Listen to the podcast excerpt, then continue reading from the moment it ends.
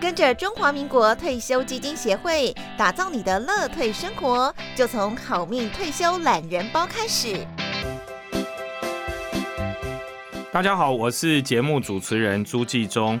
我们好命退休懒人包的系列节目，今天是第二集哈。这个节目是由商业周刊跟退休基金协会哈一起联合制作的。这个节目节目的第一集播出之后，引起大家非常多的讨论。因为我们在第一集我们就特别谈了你的退休金的准备，应该要用一个理财规划的方式要去来操作，所以大家都应该对退休有一个基本的概念，然后开始要去做一个理财的规。划这一集，接下来就是来谈另外一个题目。最近刚好这个年度在交替嘛，哈，然后大家在年初一年之计始于春，哈。可是我们在春天的时候看到一个对所有退休族来讲是一个比较不好的消息，什么呢？就是二零二二年呢，哎，我们的整个劳保跟劳退，哈，劳退基金的整个操作绩效啊，其实是负的。整个劳退基金的整个操作绩效平均是赔了六个 percent 左右，哈。哎，那这个。赔钱哈，赔钱的话，那就意思就是说，哎，我们的劳工、劳保、劳退哈，这个账户我们在存的这个退休金就缩水了。很多人哈都会觉得说，哎，我退休是不是只要靠我的劳保、劳退就可以退休？我们这一集节目就来讨论这件事哈，因为劳保、劳退去年赔钱，很多人又觉得说。而我是不是可以靠劳保劳退就可以退休？今天就要来特别来请教啊，我们退休基金协会的理事长王丽颖王老师，老师好，主持人好，大家好。哎，老师啊，我们今天就来讨论一下这个问题哈。很多朋友哈，像我的朋友啊，他们就算，他们说投资理财哦太恐怖了。你看去年股市跌成那个样子，连债券市场也跌，股债都跌。那我听美国的有这个退休基金账户，有这个四零一 K 的。听说那个 Vanguard 很有名的基金公司帮他们代管的这个退休金账户，平均缩水二十 percent。哦，听到这个数字都吓死人，所以我是不是就不要投资？我就把钱呢交给政府。政府呢，因为有劳保劳退啊，那劳保劳退最近好像劳动部也出来开记者会说，过去十年的平均操作绩效可以赚四个 percent，哎，说这个好像很稳健。那所以我是不是就靠我的劳保劳退的账户就可以平安退休？到底做不做得到？老师是不是可以给我们大家一个解答？对，其实退休投资是非常专业而且很复杂的。那因为是一个长期投资，所以。都会碰到那个市场的动荡，我们的投资人甚至我们的劳工啊、民众，即使其实如果你不是很会理财的话，自己去做退休理财投资这件事情，我觉得是非常的吃力，甚至可能在过程里面，我们需要非常多的专家指导去做资产配置啊，或者是加码投资，或者是停损啊这些做这样的改变啊。我们来看劳保跟劳退到底政府的基金的这个部分帮我们操作会不会比较好？我想从两。两个面向先讲，我们先先看劳保好了，因为劳保是一个社会保险。嗯，现在政府的操作绩效到底好还是不好？哈，对劳保来说，其实都不会有影响，因为我们是被保证用公式劳保年金，我工作几年就可以领多少。我们先跟大家解释一下啊，我们一般的劳工现在每个人，你只要开始工作，你的雇主就会帮你投保。对不对？对，那这个，所以你的劳保劳退这个东西到底要怎么分？因为大家可能对名词解释还是搞不太清楚。我们先劳保劳退的名词解释，先跟大家解释一下。好，劳保跟劳退哈，一个就是政府的社会保险，嗯，所以其实是虽然是雇主帮你去保劳保，可是这个是政府当保险人提供给我们的一个社会保险给付，所以它是最低的第一层保障，哈，就是政府社会保险的退休金。第二层就是劳退，嗯，也就是。雇主给你的退休金，那我们每一个员工、民众在退休的时候可以领到两笔钱，一个是政府给你的退休金，第二个是雇主给你的退休金。所以如果有保险的这个部分，就是政府给你的。那劳退呢是没有保险，是劳工退休金嘛？哈，是。雇主给你的钱，所以劳保加劳退，以目前来说，如果工作刚刚提到，主任提到三十五年左右，我们大概可以领，就是以劳保来说，如果平均投保薪资是三万二左右嘛，这是我们目前最高的集聚，最高的集聚的话是四万五千八啊。如果三十五年的话，我们大概是可以领一万七到两万四。劳保。对劳保，劳保哦。如果你的投保薪资是三万二，就是领一万七。那如果你是四万五千八，就可以领到两万四。三十五年，三十五年。对，各位啊，要工作三十五年啊。那意思就是说，假设我从高中或大学，我开始在麦当劳打工，如果我不是实薪，我是正职员工，我就应该会有一个。如果企业的话雇雇佣我的话，那理论上我就会有一个劳保账户，也有一个劳退的账户。政府帮我投劳保，然后雇主帮我投劳退，我就开始累积，而且我工作不能中断，应该是说我投保不能中断。好，我就要持续投，然后投到三十五年。所以假设我今天是呃二十岁开始工作，三十五年就是到我五十五岁的时候，哎，我就可以累积到大概老师讲的这个账户可能会有这样的钱。对，这个就是每个月领这么多钱，然后就可以领到你去世为止嘛，哈，这就是年金的概念。可是劳保的问题，其实制度是很好的，我们领到的钱，如果照这样的制度的话，是还不错。我如果工作三十五年，好，三十五年，我的劳保平均。大概如果是最高投保薪资的话，我大概可以到两万四。退休以后，我每个月可以领两万四。那劳退的账户以目前的状况看起来的话，是可以到八千，所以加起来可能三万二。可是这个美好的数字，有一个大前提，就是劳保不能破产。嗯，那现在劳保听说要破产了，对，所以这个就可能领不到。所以这个等于是我有一个梦。但是这个梦能不能成真，其实是一个问号。对，就是劳保可能在二零二八年上次的精算报告是二零二八年，可是今年因为大家有这个缴保费不够啊，然后投资亏损哈。以今年来看，劳保局自己公布的数字就是二零二二年哈，保费缴入跟支出就已经产生三百八十六亿的赤字，然后我们的投资亏损呢，就是有五百八十九亿。那我们今年就这个政府拨补的部分，事实上只有四百五十亿啊。政府有考虑再用特别预算啊，如果有的话，那也是大概就是三百亿，加起来都不够今年赔掉的，就是不够的这个赤字，说我们今年还是赤字。那每一年都赤字，所以所以现在有预估，我们可能不会到二零二八年破产，会提早破产，可能二零二六啊，或是二零二五就会破产。因为我最近看新闻，好像就是讲说五年嘛，哈，五年就会破产。可是也有人讲说这是假议题，因为政府只要有拿决心的话，他就可以用预算来把这个洞给它填起来。有可能填得起来吗？我们是非常希望他真的去填哈。那重点就是政府其实在预算的拨补，现在都是几百亿、几百亿。可是我以前有用精算，因为我我听听过那个院长说，哎，我拿两百五十亿来填这个洞，一年拿两百五十亿。哎，两百五十亿，大家听听好像感觉很多。老师，这个两百五十亿一年两百五十这样填填得满吗？填不满。甚至每年一千亿都填不满，因为每年一千亿都填不满。对你想想看，我退休之后要领多久？六十五岁退休，我们现在每一个人可能活到八十，对，八十五岁，对，你可能要领二十年呢。所以，我以前呢，为什么要放弃一次金去领年金？就是领七年就超过一次金。我们现在领七年都领不到。嗯，就是说，我现在领不到七年，那我应该去领劳保一次金，可能会比较好。OK。对，那现在那如果大家都去领一次金，那 不就加速？就是提早破产嘛？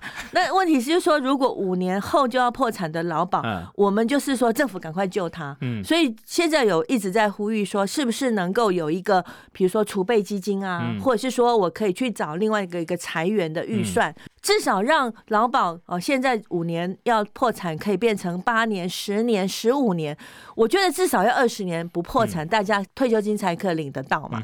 不然的话，它就没有年金的意义啦。OK，今天这个节目我们第一阶段哈，我们先来破除一个迷思，就是假设各位朋友哈，假设你现在是一个正常工作的上班族，如果你真的真心期待说你靠劳保劳退就可以退休，就可以安稳退休的话。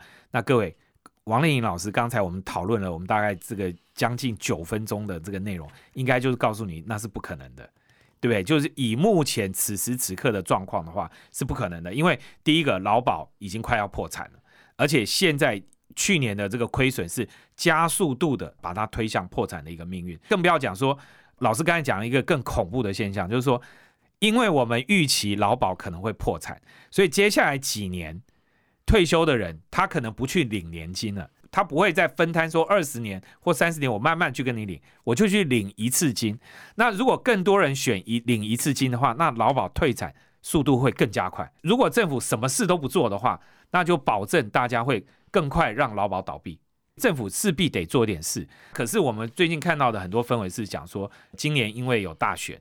所以大家不会碰这个议题。我我看到电视上有教授就讲，他说：“你看啊，法国啊，马克龙说，因为怕他们的这个劳工退休金会破产啊，所以他就要这个上班族延后退休，对不对？延后退休三年。好，因为法国人太早退休了。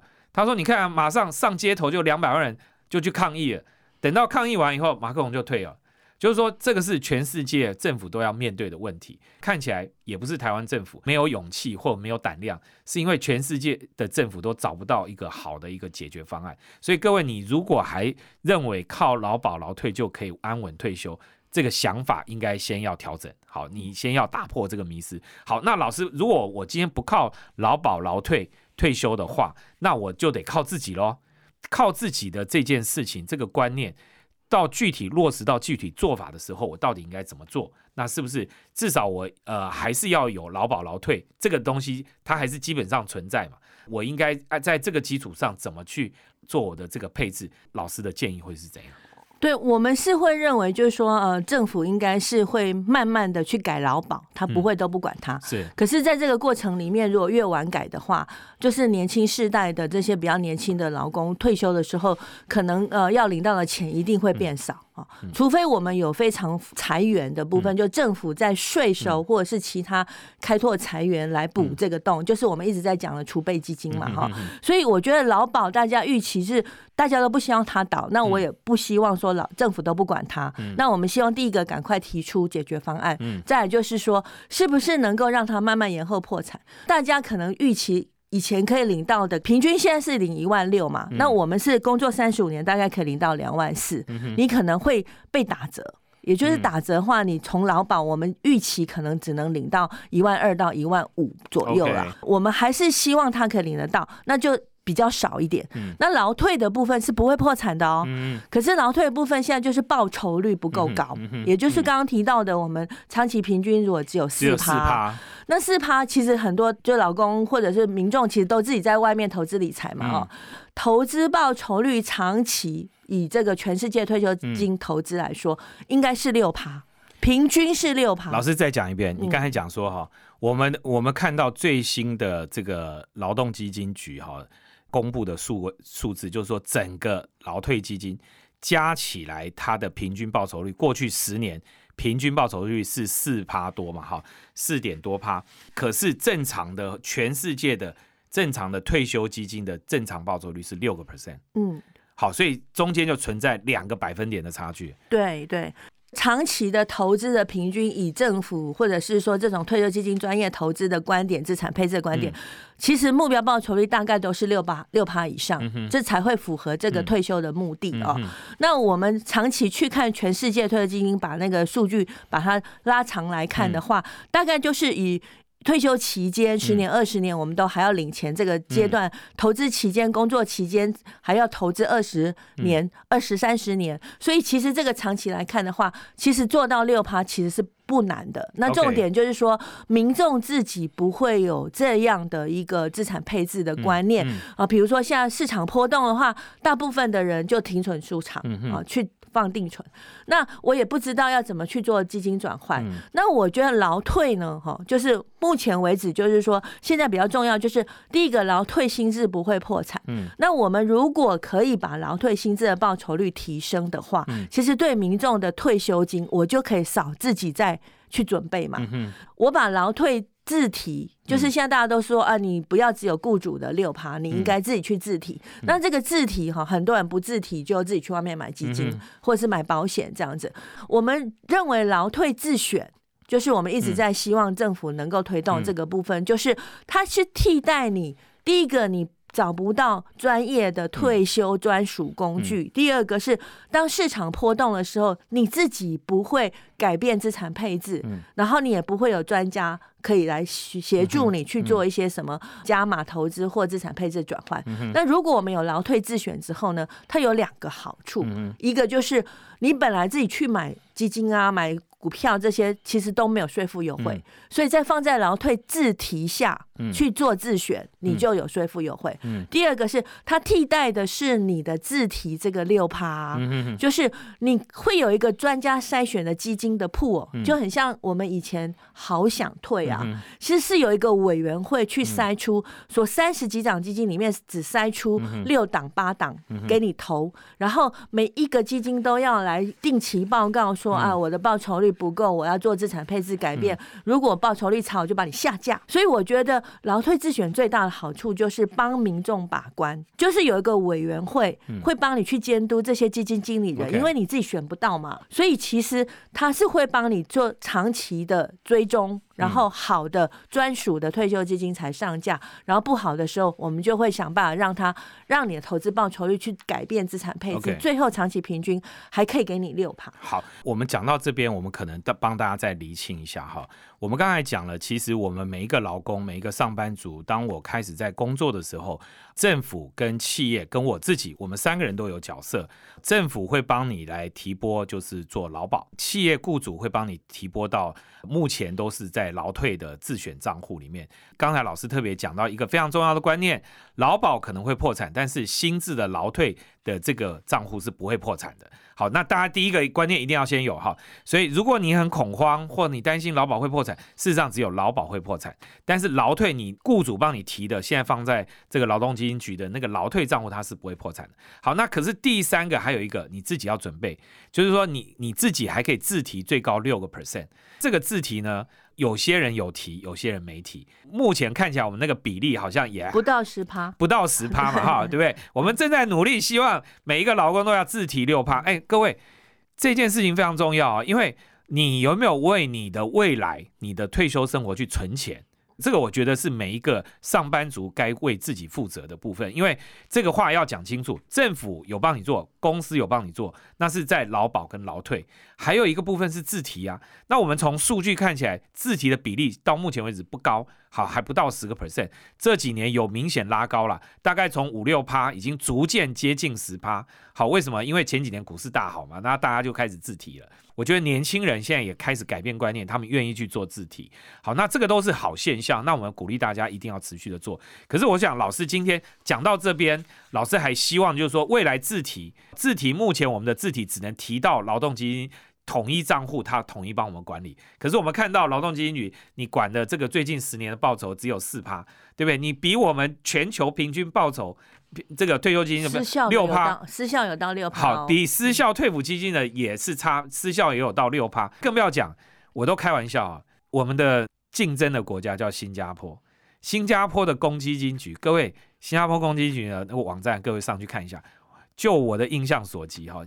公积金局的平均报酬率大概是八趴，他们是八趴到十二趴之间。那我都常常开玩笑，哎，我们劳动基金干脆干脆付一笔付一个 percent 的手续费，请新加坡帮我们代操好了，对不对？那我至少还有八趴，我给你弄搞了个半天只有四趴，那搞搞什么呢？我们希望的是说，未来制度上可不可以这个自提的部分可以让劳退可以自选，好，就是让让我们每一个。投资者可以自选，那我们可以选择一些退休基金的平台去加入。就像老师刚才讲的，这个退休基金的平台有专家帮你做调整，然后政府来监督，然后而且去看到每一季他去调整这些基金的话，至少我就不用再去挑基金。那我至少我知道说，在这个退休平台上买到的基金是让我可以安心的，它没有太离谱的一些操作。这个都是大的制度的改变。今天我们的节目很重要一点是，老师好像有带一些案例来。由来帮我们试算一下，就是说，如果我按照劳保劳退我有的东西，然后再加上我的字体，我自己要准备，那我要好命退休目标，我们听这个节目就是要好命退休嘛。如果我今天只是想说，老实说啦，如果领三万块，我刚才还有一个问题没有讨论的，今天我们可能也没时间讨论，因为这两年通货膨胀很严重。而且看起来啊，接下来通货膨胀会长期持续都蛮严重，就是这个通膨是一个长期性的问题。因为过去十年我们可能觉得通膨不严重，因为通膨好像都到不了两个 percent，年度都不会到两 percent。哎，可是最近你会看到，你看我们居然蛋也缺了，什么都缺了，你就会看到这个通货膨胀压力越来越大。做退休准备最大挑战就是你打不败通膨。如果你今天没有办法打败通膨，或者通膨把你的退休基金的绩效吃掉，这个时候其实也是一个很严重问题。这个我们可能以后几集的节目我们再来讨论。可是我们今天先来讲一下，既然有这么多的不确定、不安全，那我今天到在做退休准备的规划的时候，是不是我可以透过好命退休的一些机制，可以帮我试算一下，我到底要怎么安排，怎么去做规划？才能够让我真的达到好命退休的目标。老师是不是有一些案例可以跟大家分享？对，其实我们现在面对这个通膨，还有面对什么年金改革啊，这个退休金破产的环境哦，真的非常需要我们自己额外再做一个退休规划。退休规划最重要就是，呃，我到底。每个制度下可以领多少钱？那我每一个月要多少钱？所以就是把你每个假设说我每个月需要四万块，平均刚刚有提到，就是说我如果工作三十五年退休的话，我目前大概可能最多就是领三万多出头。那我其实自己还要多准备一万块。那我几岁开始定期定额投资的话，我应该第一个说我要投资多少钱，每个月扣多少钱。第二个是我的目标报酬率是多少，所以我可以去找我的基金啊。我们这个好命退休计算机就是在中华民国退休基金协会现在做好命退休系列的一个活动，就是协助大家能够尽早参与这个退休理财哈。所以我们欢迎大家可以上网去找好命退休计算机，然后。好，所以我 Google 的时候，我要怎么 Google？就好命退休，对，或者好命退计算机，好，这个就会跑出来了，或好命退休计算机。对，好，就就会跑出来，就会跑出来。那或者其实你找退休基金协会网站，他他也可以直接进入啊。他会问你问题嘛？比如说你会填说，我年龄几岁啊？我的性别，然后我是劳工还是公务人员、军人、军工，叫台湾的所有的职业，我们好命退休计算机都可以算。好，所以第一个，大家任何职业你都可以，都可以算。所以那个什么，我随便开玩笑，礼仪师。也也也可以也可以算出来，就是你领国民年金的也可以算哦。即使你领国民年金，所以我退休了，我没有工作了，我领国民年金。对对，所以我只要任何职业，即使领国民年金的，我都可以帮你算出来。对，所以你就输入你的基本资料哈，你是几岁开始工作？那你预计几岁退休？目前如果你没有填，我们大家就会用六十五岁来做一个计算。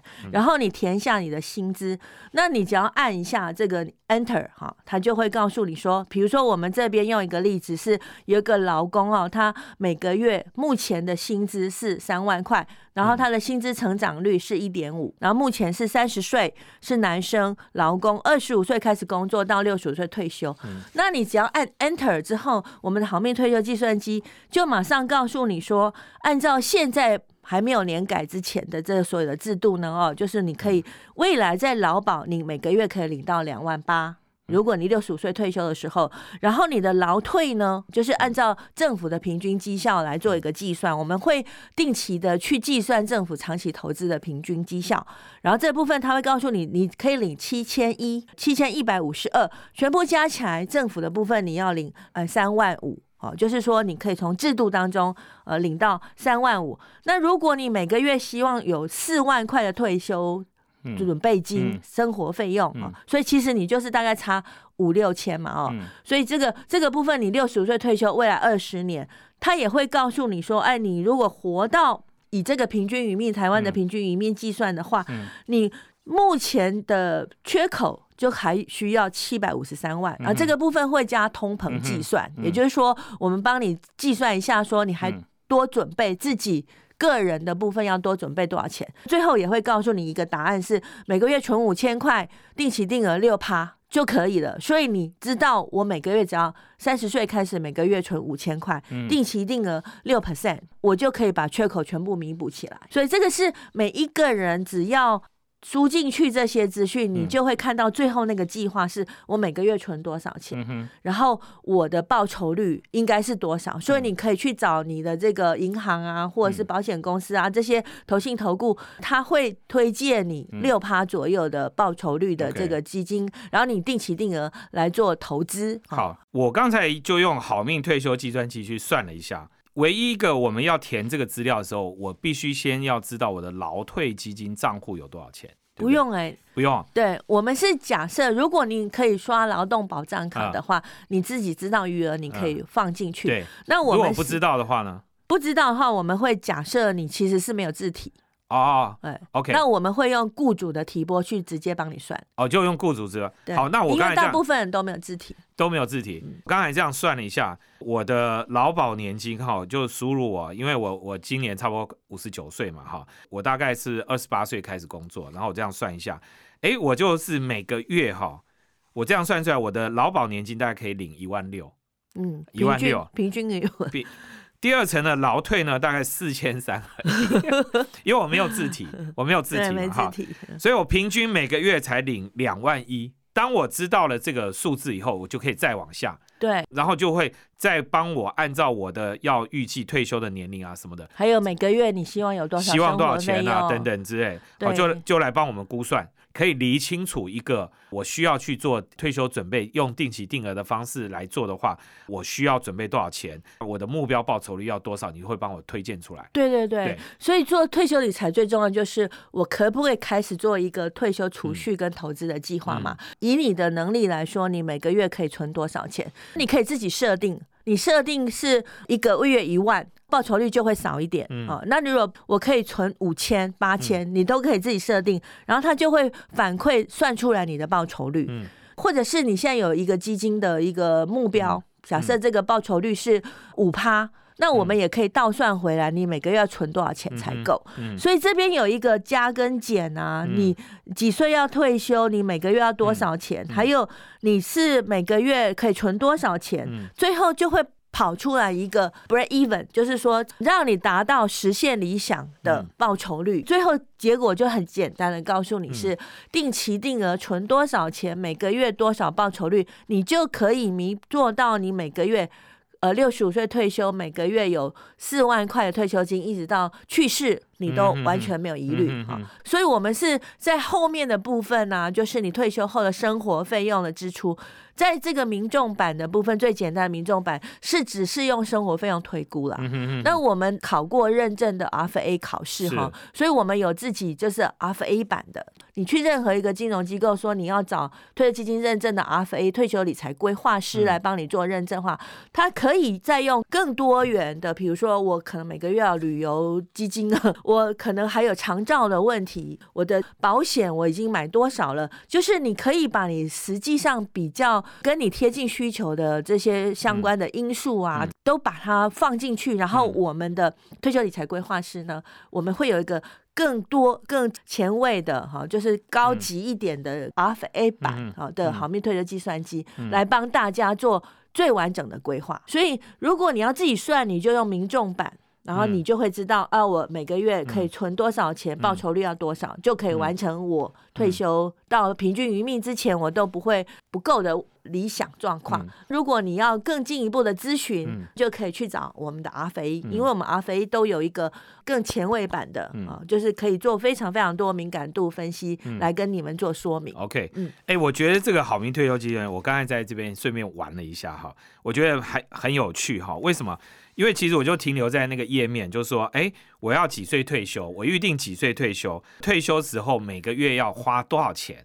因为他就锁这两个变数，然后接下来他就会开始，因为我前面的那个劳保、劳退跟呃自己准备的已经都假设完了。都算完了，对，然后用这个基础，他就会来帮我算说，接下来如果你要按照这个退休时间去退休的话，你又希望未来的生活是这个样的话，通膨你也帮我假设好了，嗯，于是我就可以在下面去算，说我每个月要准备多少钱。对，因为你每个月，如果我每个月存不到这些钱，然后或者我达不到那个报酬率的话，我就不可能嘛。像我刚才本来想说，因为我五十九岁嘛，然后我六十岁我就要退休，然后我希望每个月呢可以花五万五千块，然后用我刚才那个就只有我两万一，各位记得吗？我刚才说我这样算出来，我我已经准备了两万一，大概可以领到两万一，五万五到两万一中间就有三万四的差距，各位你知道吗？我就写说，哎，我每个月我现在存两万块的话，哈，嗯，各位，你知道那最后那个目标缺口、退休缺口的报酬报酬资报酬率，你知道是多少嗯吗？是一千八百多趴。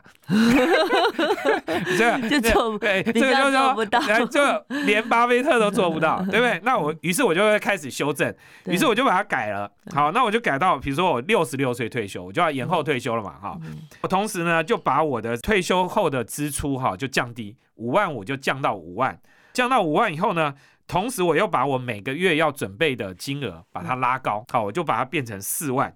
出来的目标报酬率呢，就是七趴。嗯诶，那七趴看起来就跟老师讲说，好像有可能会达成，所以我就比较有一个计划。以我现在的准备基础，我希望六十六岁退休，那我还有大概七年的时间。七年的时间，那我又希望我未来每个月可以花五万块的话，嗯我就必须每个月要去存四万块。嗯，要放到定期定额，然后要找到一个七趴报酬率的产品，我才能做得到。对，那这个就是要提醒一下，就这嗯不要太晚开始做，哎。因为你现在已经快接近退休，哎对对对所以你储蓄的时间点就非常少。是。像那我像我刚刚那个例子是三十岁、啊、三十五岁，对，如果你这样做的话，其实你的平均报酬率啦，大概六趴八趴都一定可以够的。OK，所以其实要提早做，就是定期所以所以我用这个定额的钱就要减少对，所以 所以老师刚才就是说给我的建议就是说我现在才做。太晚了。对，那老师不好意思，你的退好命退休计算机现在才出来啊。对对对对我以前没有这个大家赶快加入。对对对，所以我想大家真的都可以听到这个节目，大家就赶快 Google 好命退休计算机，你就会马上看到这个。你往上面滑一下哈，因为什么？因为前面都是有广告的，都被基金公司的广告给占掉了，所以你要往往下滑两个，你就会看到好命退休计算机。然后你进来以后，你就开始按照它的格式，你就可以填一些你的基本资料。填完以后，它就可以来试算。好，所以我我鼓励所有现在听到节目的朋友们，哎，现在你就来 Google 好命退休计算机，然后来算一下，哎，你到底要怎么准备？我觉得这个很重要。就像我们上一期节目讲的，我们投资理财常常会亏损，为什么会亏损？因为就是啊，业务员来跟你推销什么，你到银行理专，银行理专给你推销什么，你就买了。尤其哦，去年哦是最惨，我最近哦还帮一个朋友在处理，他去年哈、他放了一笔钱在某一个外商银行，大概放了三十万美金。他说过去放了大概三年多，平均每一年哈、前面两年都给他八趴的报酬，去年一年哦，让他亏了四十趴。老师，你听了这个就很离谱嘛？就是说前面都八趴八趴，两年八趴都正常，然后到第三年变四十趴。我这个朋友呢，他就跟我讲说，我只要稳定八趴。他虽然觉得稳定八趴好像很少，事实上稳定八趴根本就是一个很难的 做法。以前人家会跟你讲，就是说啊，我做得到，那是因为股市很好啊。那去年是股债同跌，他就根本做不到。而且他那个做法，他是让他去什么连接美股做那种连接型的商品。各位，你看像这样，就是说，如果你的退休金是用这种方式在做累积、在做规划的话，事实上你很可能前面赚到，后面就赔掉。对，只要一年大亏，你就可以把前面的所有赚到的钱全部亏光光，嗯这是很恐怖的事。是所以我觉得退休金的准备不能这样做，大家应该真的就是你要有一个目标，然后你才会知道说，哦，OK，以我现在年龄，我现在状况，那我怎么开始准备？那老师刚才还特别提醒大家，就是说。要年轻的时候就开始，好，不要像我这个已经快退休了，对不对？虽然我我还是可以工作到八十岁，但我也不想啊，对不对？如果你不想那么晚退休的话，你应该更早开始。好，无论你二十岁、三十岁，你都应该拿出来试算一下，做一个试算。越早开始是越好的。在使用这个的话，你是不是还有一些案例可以让大家可以更清楚的看到说？如果年轻人，当然他就可以慢慢有时间。如果像我这种已经是大概四十岁以后的，比较中年的，因为他现在可能是因为小孩子比较大了，他会觉得说，哎，我比较有余裕了，我可以存钱。那像我们这种五十岁以后的准退休族，已经逐渐接近六十岁到六十五岁之间的这个族群，你会怎么建议大家怎么来操作，或怎么来做规划？刚刚有提到一个很好的例子，就是说我们市场上有非常多的那种经济经理人，或者是在推的那种理专哦，他们在因为呃有市场的这个通路，希望他们用佣金啊或者是什么去行销商品，所以有些时候我们会买到不正确的商品，特别是快退休的人啊。如果我薪资有有余力的话，我在快退休的时候就会回到资产配置来说，我们其实就是主要是以稳健为主啊。不要去买那些像太复杂，或者是在保证收益的这一块的话呢，目前我们大概是看到，如果它可以超过六趴以上，有些时候它其实背后是有一些什么衍生性金融商品的操作啊，那些可能当股债都不好的时候就赔很多，就是像你刚刚谈到那个例子。那这个部分很多的民众其实像过去他们会觉得，我希望只放定存或者是只买债券，以现在投资退休来说，就是说市场不好的时候，股票的比率啊。如果你还有比较长的才退休的话，股票的比率应该是加码十几点。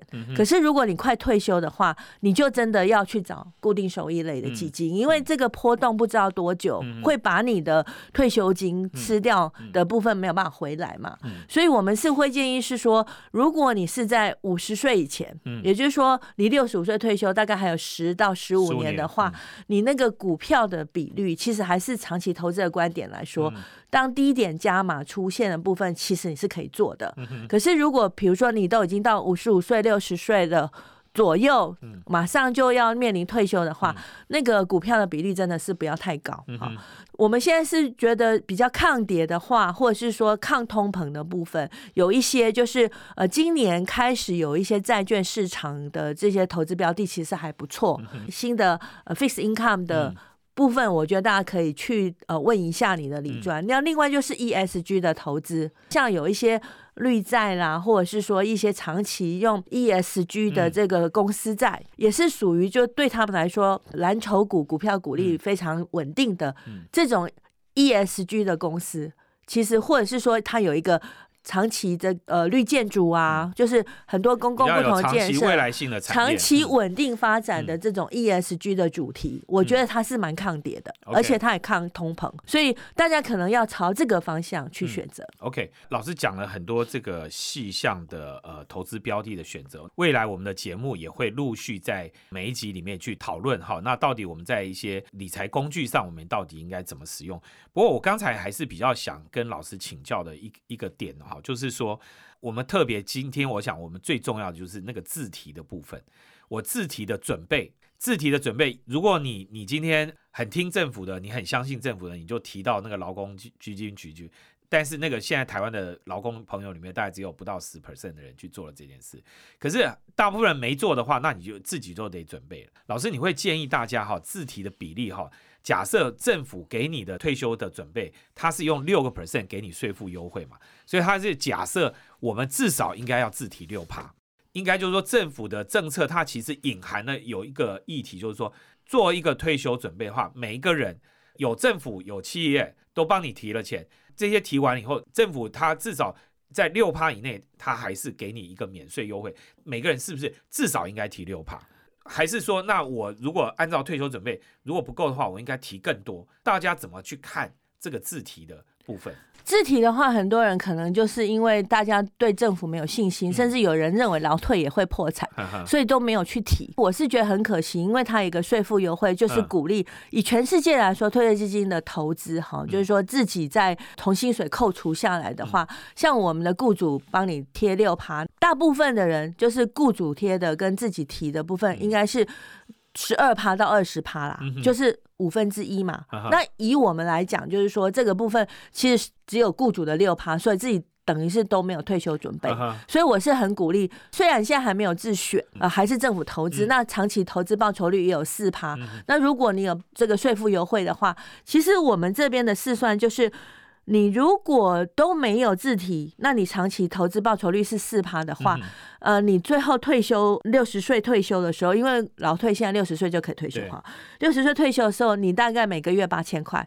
可是如果你愿意自己自提到六趴，就是你有真的有字体，然后你的还是报酬率是留在政府基金里面，你现在就每个月就会有一万六以上了嘛。然后如果我们开放自选。开放自选之后，把那个大家出去外面买基金的这群人，能够在自选商品上，像你刚刚提到的那种商品，就一定不会上架。所以民众呢，对于这个筛选出来安心。